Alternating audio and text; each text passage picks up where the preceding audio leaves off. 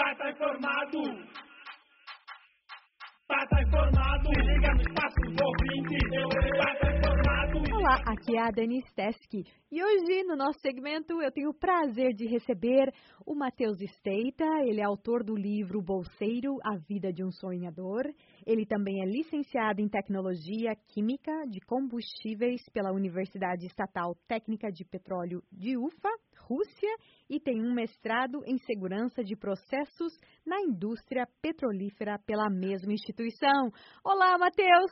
Olá, Daniel, muito boa noite e saudações cordiais a todos os ouvintes e todos que acompanham o trabalho da, da, da Voz da América.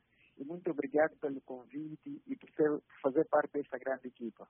Da última vez que eu te entrevistei foi sobre o livro também, mas eu não tinha ele nas minhas mãos. Hoje eu estou segurando aqui o livro Bolseiro.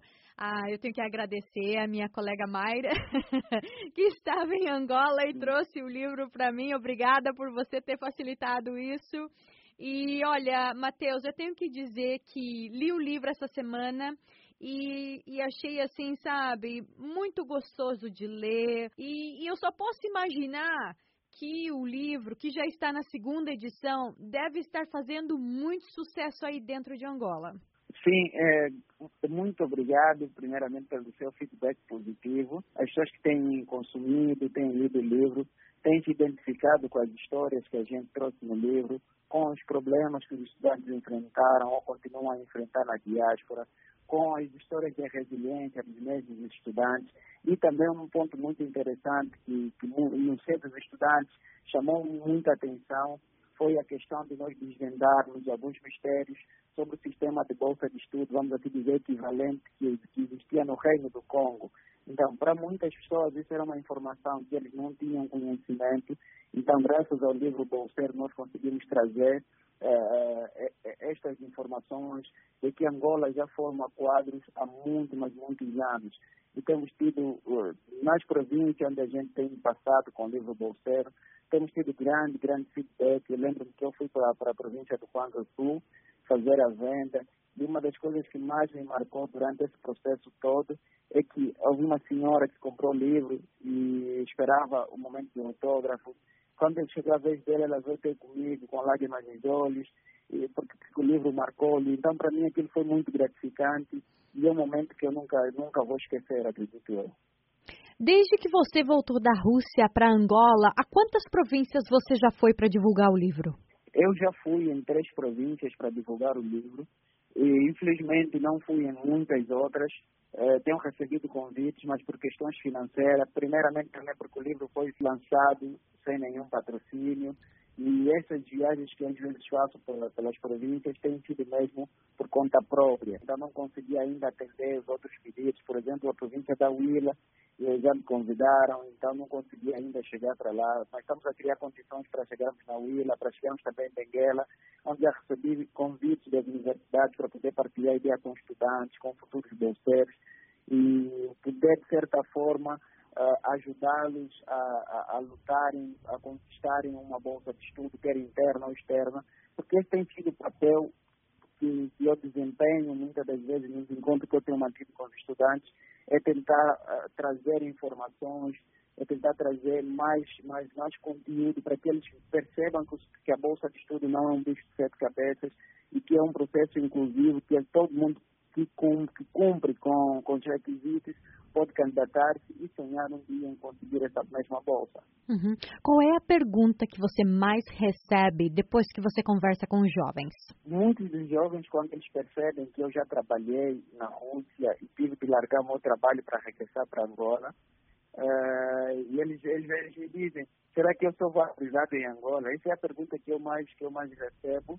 Uh, sobre a valorização do quadro, sobre a valorização do, do da, daquelas pessoas que, de certa forma, voltaram, regressaram para Angola para dar o seu contributo. A valorização é muito subjetiva, porque muitos jovens, quando leem o livro, quando veem a minha história, eles acreditam que eu era mais valorizado na Rússia do que em Angola, uhum. atendendo a dificuldade que a gente tem, às vezes, de ir para a mídia, de divulgar nosso trabalho, eh, de falar dos nossos projetos. Então, essa tem sido a pergunta mais frequente. Será que eu sou valorizado em Angola? Eu digo sempre assim, eu não escrevi um livro para ter rendimentos financeiros, mas sim para motivar novas gerações. Era esta uma, uma das formas que eu tinha de motivar a, a, a juventude que podem escrever, que podemos ter um hábito pela leitura, que podemos cultivar o hábito pela leitura. Então, esse exercício de, de motivar jovens a escrever e a ler tem sido o meu maior ganho, ou o meu maior, vamos assim dizer, uh, o, meu, um, enfim, o meu maior ganho nesse, nesta jornada de escritor, acima de tudo. Matheus, você foi um bolseiro do INAB. É, eu que Sim. estou fora de Angola, demorou um pouco para eu perceber quão importante é isso para os angolanos. Porque eu tive conhecimento dos bolseiros angolanos em 2016, quando um estudante me contatou da Romênia para me contar do Sim. problema que havia, né, da, da, dos subsídios, né, da, do atraso dos subsídios. Uhum. E foi muito difícil para ele falar para mim isso e eu, por, por estar completamente fora da situação, né, até num outro país, nos Estados Unidos, não tive dificuldade para entender por que era tão difícil para ele vir a público a falar dessa falta, né, do atraso, da falta do subsídio. Para o angolano é uma honra ser bolseiro do INAB, não é? Por quê? É, primeira, primeiramente, é, é, a bolsa de estudo sempre é, foi um sinônimo de honra. Então, partindo pela gênese da própria do, do, próprio sistema da bolsa de estudo. Por exemplo, no Reino do Congo, só podiam estudar fora do reino naquele tempo o, o, o pessoal da elite, o pessoal que era próximo ao rei, o filho do rei, o sobrinho do rei. Então, acredito eu que o próprio sistema de bolsa de estudo em Angola eh, trouxe este hábito ou esta cultura só os que tinham um grande poder, que eram, os que eram, vamos assim dizer, da, da, de, famílias eh, bem posicionadas, é que poderiam, é que tinham a oportunidade de viajar.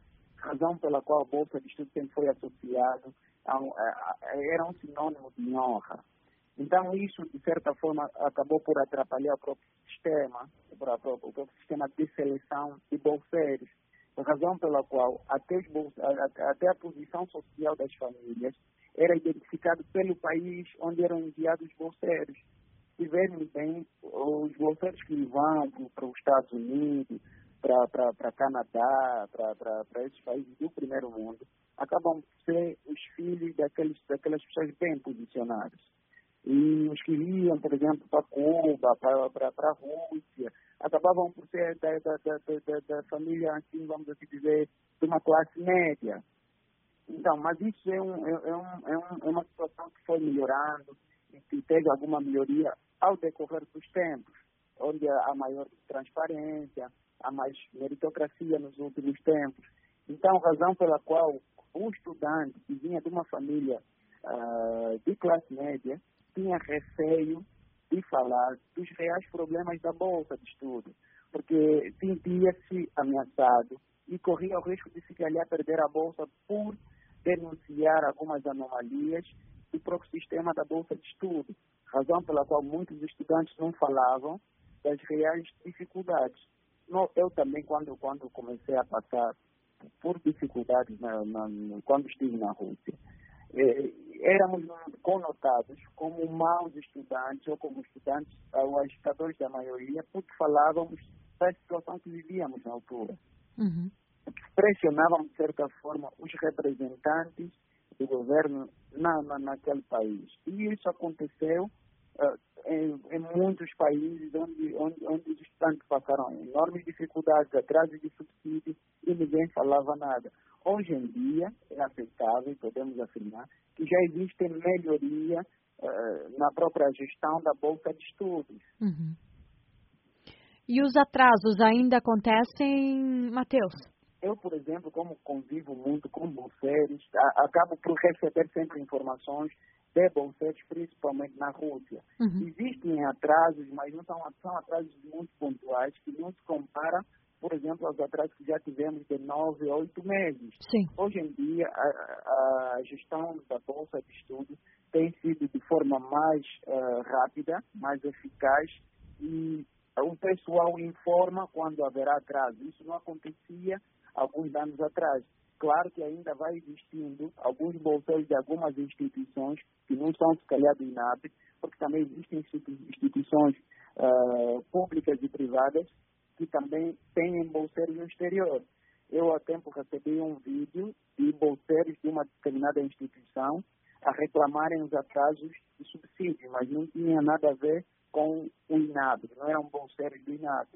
Então, ainda existem algumas instituições que falham e não comunicam, nesse caso.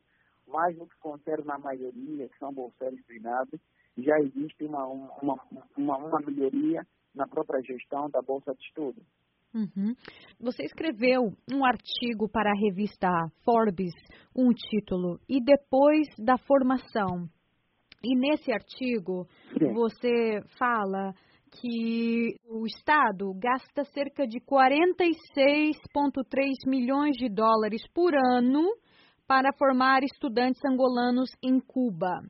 E acredita-se que este valor seja superior na Rússia. Como que você avalia esses valores? Ah, são muito altos? São baixos? O que, que você acha disso? Primeiro, a questão do valor é, é meio, meio subjetivo, digamos, se é alto ou baixo. É um valor aceitável para se formar quadros. Porque o processo de formação de quadros é um processo caro. É um processo que exige investimento sério. Então, esses são valores são aceitáveis, porque são as condições que os países acolhedores colocam. É, para se manter um estudante no exterior é realmente caro por exemplo, as universidades eh, europeias, uh, americanas, e, vamos assim dizer, da, da, da, britânicas, são universidades muito caras em comparação com universidades cubanas e russas. Nós temos estudantes angolanos nessas universidades também europeias e americanas. Então, o que que acontece? Minha maior preocupação, enquanto ex-bolseiro, ou enquanto mesmo bolseiro, era o que acontecia depois da formação. Visto que o Estado gastou valores uh, elevados de, de, de, dinheiro. Então, era necessário o Estado ter políticas concretas. Quando eu digo políticas concretas, quer dizer que existem as políticas, estão lá, mas não são políticas objetivas, acabam por ser políticas subjetivas uhum. e muito genéricas.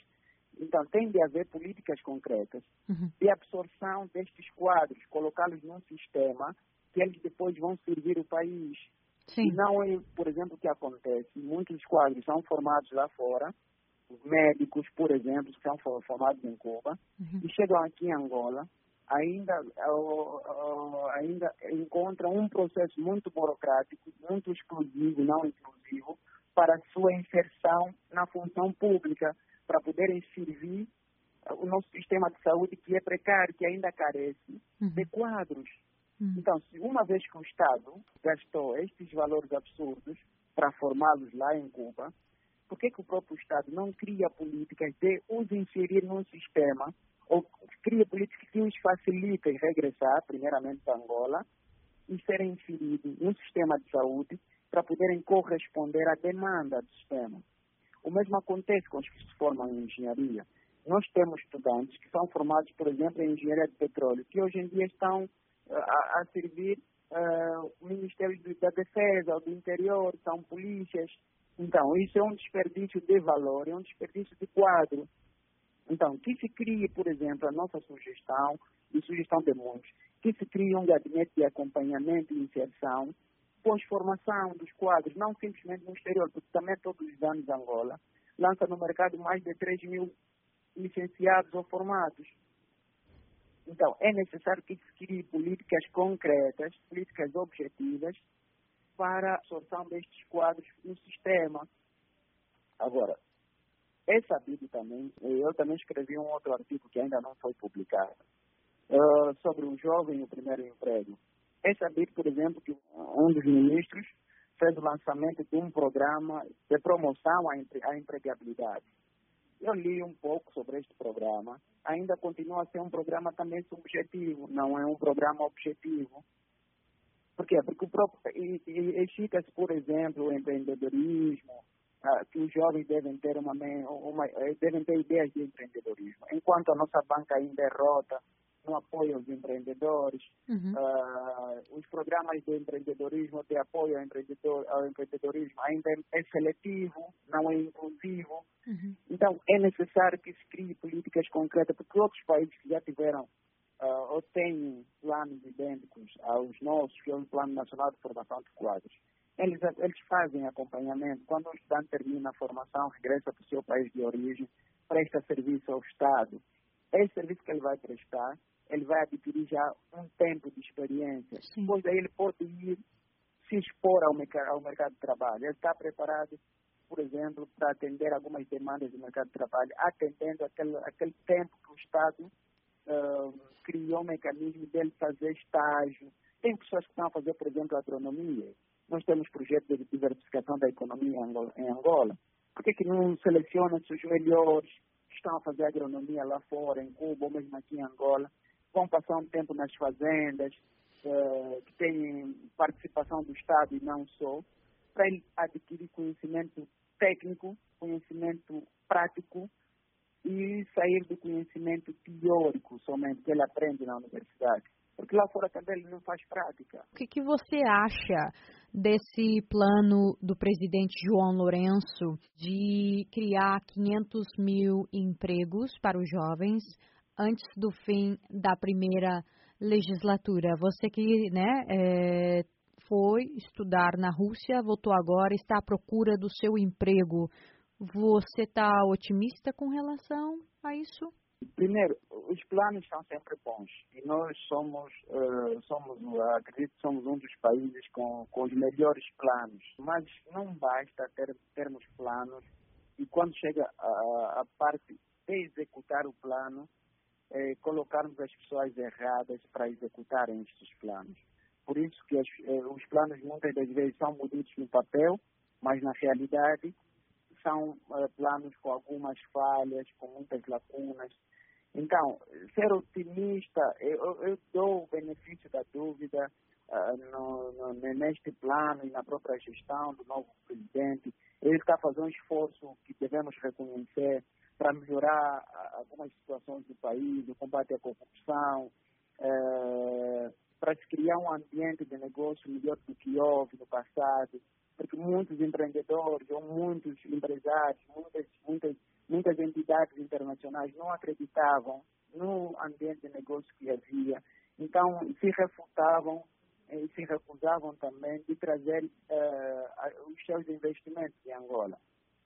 Estes 500 mil empregos eh, só, só atingiremos, se calhar, só será possível atingir mesmo os 50% desses 500 mil empregos, se haver investimento, quer privado, quer público, em Angola, e quer investimento estrangeiro ou de nacionais em Angola. Enquanto não conseguirmos criar um ambiente de negócio atrativo, com leis menos burocráticas, será impossível atingirmos esse objetivo. E acredito que as viagens que o presidente tem feito e a sua comitiva no, no exterior para, para, para, para incentivar ou para atrair investimento para Angola é para responder a este mesmo plano. O próprio programa de, de promoção à empregabilidade também serve para responder a este plano. Só que estes programas são programas simples, não, não, não vão ajudar muito a, a execução deste programa de 500, de, deste plano de 500 mil empregos. O que é que vai ajudar a criação desses 500 mil empregos? É a, a criar um ambiente de negócio saudável, um ambiente de negócio que atraia empreendimento, que, que atraia investimento estrangeiro investimento local, criar uma banca sustentável, uma banca transparente. Só assim poderemos ter uh, um ambiente de negócio que vai criar postos de emprego. Porque enquanto não tivermos um ambiente de, negro, de negócio credível, muito, muito difícil teremos esses postos de emprego disponíveis. E a outra questão, nestas idas e vindas do presidente para atrair investimento, é importante que se salvaguarde a angolanização em todos os setores. A angolanização quer dizer o quê? Que é importante que se valorize os quadros angolanos. tudo bem que nós podemos eh, trazer eh, quadros eh, expatriados, que é muito bom para a troca de experiência, porque nenhum país desenvolveu simplesmente com os seus quadros locais. É importante que venha pessoas de países que têm tecnologias mais avançadas, mas essas pessoas devem ser transmissores de conhecimento, devem ter também a missão de formar angolanos, que na ausência desses expatriados, o angolano poderá uh, fazer acontecer, poderá trabalhar com a mesma qualidade de um expatriado. Então, é importante que se crie, além de, de atrair investimento estrangeiro, que se crie políticas de angolanização eh, em todos os setores. Angolanização do setor da saúde, angolanização do setor dos petróleos, como já aconteceu e tem acontecido, angolanização do setor da construção, porque não é, não é, não, não é, não é, não é cabível, por exemplo, traz-se empresas chinesas na, na, área de construção e os angolanos vão para a rua simplesmente porque trouxeram pedreiros chineses. É importante que se invista também no capital humano angolano. Com certeza, Matheus, já ouvi vários angolanos a, a reclamarem sobre essa injustiça, a falta de valorização, né, do angolano. Você acha que isso é uma questão mais de incompetência do governo, de quando faz esses acordos, não pensar no seu próprio povo ou o que será?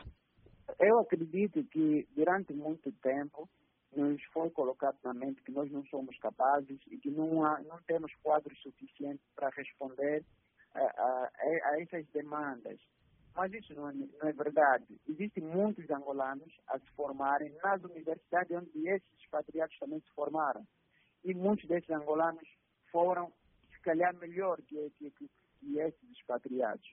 A, a grande questão que existe aqui é que não existem leis próprias, leis concretas, para a promoção do angolano, para para poder criar, vamos assim dizer, porque também devemos ser sinceros, o, o, o angolano também deve ser, além de patriota, deve ter compromisso com a causa.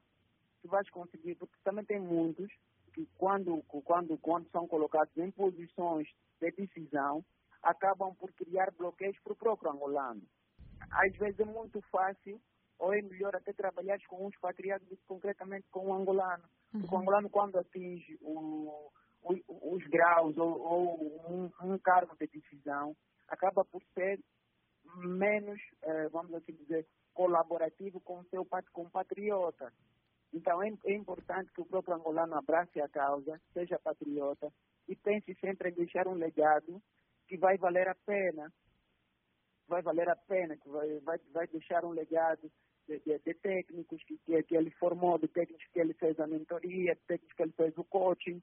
Uhum. Então isso é muito importante para o próprio angolano. Eu não sou, por exemplo, contra a vinda dos expatriados, muito pelo contrário, eu defendo que venham os expatriados, que venham, que tragam a sua experiência, que tragam seu conhecimento, mas acima de tudo, que se valorize também o conhecimento dos angolanos, porque nós já temos muita gente capaz, muita gente competente, capaz de fazer muita coisa pelo país.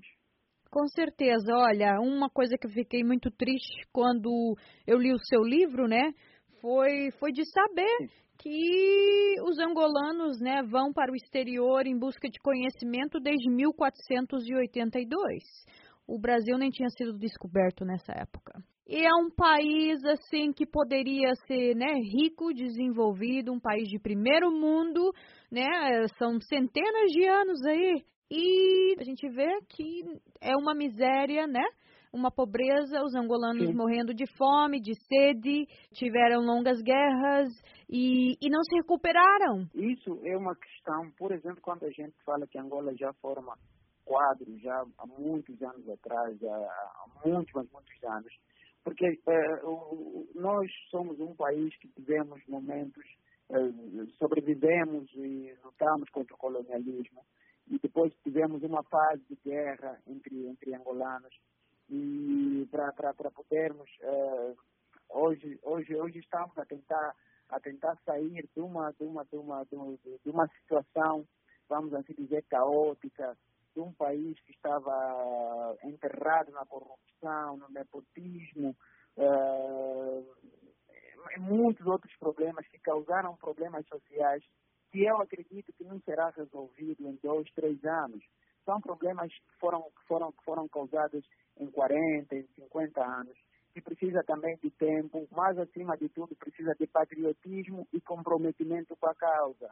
Porque nós não podemos simplesmente começar a justificar a guerra, a justificar a má governação, como a desculpa daqui a mais 20 anos. Sim. Daqui a 20 anos ou daqui a 10 anos, nós não podemos usar as mesmas desculpas que usávamos há, há cinco anos atrás. Nós precisamos agora é, dobrar as mangas, uhum. juntos, é, com, com, com, com, dinamismo, com, com, com patriotismo, com responsabilidade, fazer Angola crescer, porque Angola é um dos países mais ricos do mundo. Nós temos muita riqueza, somos, temos um solo fértil, temos um solo cheio de minerais, cheio de petróleo, diamantes, temos, temos uma fauna rica, uma flora rica. Então, com gestão inclusiva, com gestão transparente, com investimento público, privado, estrangeiro e nacional, nós teremos um país, é, um país bom para todo angolano, para todo estrangeiro, para todo mundo. É necessário que a gente haja, que a gente trabalhe com responsabilidade e que a gente para de choramingar nos cantos é, sobre o passado. Está no momento da gente se unir todos juntos, juventudes, é, a antiga geração, a nova geração, todos juntos e unidos para podermos fazer Angola boa e rica, uma Angola transparente, uma Angola igual para todo mundo. Isso mesmo, né? Tem que chamar a responsabilidade para você mesmo, não é? É um time, é, é como se fosse um time, né? Ninguém. Se você quer fazer a diferença, você tem que chamar a responsabilidade para si e falar: eu vou mudar, eu vou fazer parte dessa nova Angola, eu vou fazer parte da mudança. Mas olha, Matheus, já estamos chegando aqui ao fim da nossa conversa e eu quero saber, eu sei que você tentou dar o livro o Bolseiro para o presidente João Lourenço. Quero saber, será que o presidente João Lourenço já leu o Bolseiro? Infelizmente, quando o presidente João Lourenço esteve na Rússia, eu já não estava na Rússia, então fiz aí alguns contatos com alguns, com alguns colegas para poder fazer chegar o livro ao presidente. Infelizmente, ah, não foi possível o, o colega que, esteve na sala fazer chegar uh, a, as mãos do presidente João Lourenço. Então, fez chegar o livro ao pessoal do Serviço de Apoio ao Presidente e que prometeram fazer chegar ao presidente João Lourenço. Então, ainda continuo na expectativa, será que o presidente recebeu ou não, mas uhum. eu gostaria muito, eh, gostaria mesmo muito de fazer chegar o livro ao presidente João Lourenço ou ao vice-presidente da República. Então, poder também trocar, trocar algumas ideias, se for possível, uh, partilhar alguns projetos, o que, é que a gente pensa dessa Angola, dessa nova Angola, que se que se quer construir uma Angola inclusiva, uma Angola com a participação de todos e dos jovens. Então, tem sido muito difícil uh, ter a esses acessos, então, espero que com essa entrevista eh, consiga, se calhar, uh, ter contato ou poder fazer chegar o livro ou saber se o livro foi, foi, foi entregue ao presidente. Mas eu gostaria muito de fazer chegar ao presidente João Lourenço ou então ao, ao, ao vice-presidente da República. Tá ótimo. E mas... também as outras entidades, porque a gente tem feito contatos para poder fazer eh, chegar o livro a muitas outras entidades. Infelizmente, não temos tido um feedback ou não temos tido respostas sobre, sobre, sobre, sobre, essa nossa intenção de podermos uh, fazer chegar a história dos bolseiros, a história dos sonhadores e a história de superação daqueles estudantes que vão atrás dos seus sonhos, as pessoas que, que, que, de certa forma, têm, são, vamos assim dizer, os mentores deste programa de formação de quadro. Você, melhor do que ninguém, sabe que o importante é persistir, né, Matheus? Olha, quero saber se você tem uma mensagem aí para todos os ouvintes, os angolanos e africanos que estão nos ouvindo e os brasileiros. Tá, na verdade, temos audiência em várias partes do mundo, então, uma mensagem é a todos que estão nos ouvindo. Primeiramente, a minha mensagem para todos que estão a nos ouvir e todos que têm acompanhado o trabalho excelente que a vossa equipe, a Voz da América, tem, tem, tem feito, porque a, a Voz da América tem dado oportunidade a muitos jovens que se calhar nem têm essa oportunidade de falarem sobre os seus projetos, falar sobre os seus sonhos ah, nas mídias locais, nos seus países. Então, ah, eu quero parabenizar primeiramente a Voz da América pelo, pela iniciativa, pelo rico projeto, que tem dado voz, vozes a, a, a jovens, a, a, sonhadores que têm projetos. Então, a minha mensagem para todos estes sonhadores que estão a nos ouvir é que acreditem nos seus sonhos, acreditem na sua pátria, acreditem, acima de tudo, que é possível a gente mudar o mundo. Mas se quisermos, se queremos mesmo mudar o mundo, a gente tem que mudar primeiramente a nós mesmos. E o maior desafio que a gente enfrenta na vida não é com o teu parceiro, não é com, com teu colega de trabalho, teu colega de universidade. O grande desafio é consigo mesmo. Tenta ser melhor do que foste ontem, hoje. É, então, todos os dias, quando levantar, procura sempre fazer a diferença nesse mundo que tem muitos problemas. Então, a diferença consiste sempre em fazer o bem, sem esperar nada em troca, em, ser, em, em deixar o teu legado positivo para gerações vindouras. Porque o motivo é sempre motivar.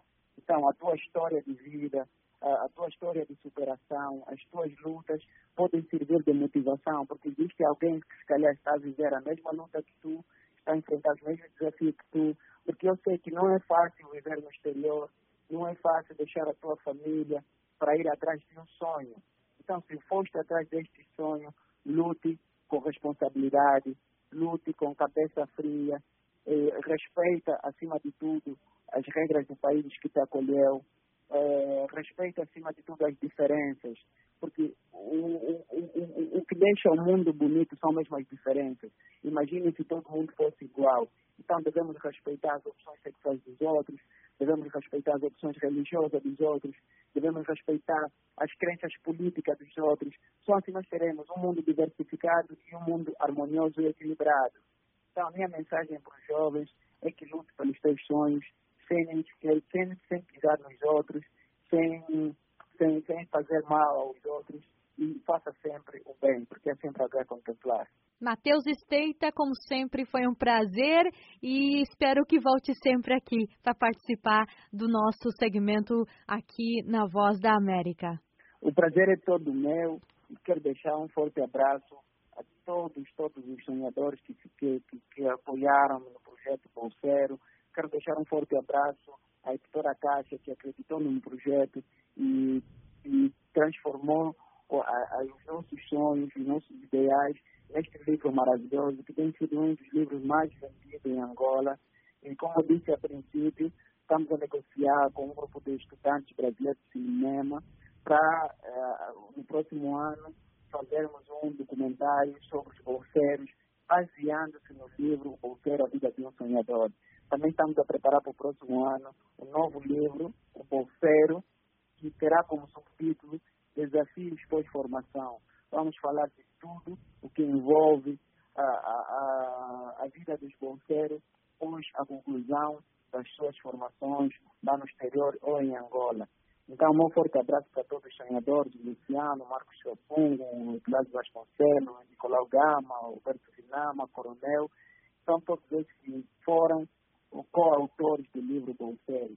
E muito obrigado a todos aqueles que têm dado seu feedback positivo, a todos aqueles que têm escrito o livro, porque eu lhes motivei, porque o livro Bolseiro foi, foi, foi, foi, foi uma das causas, foi um, um, um, um dos pilares para eles se basearem.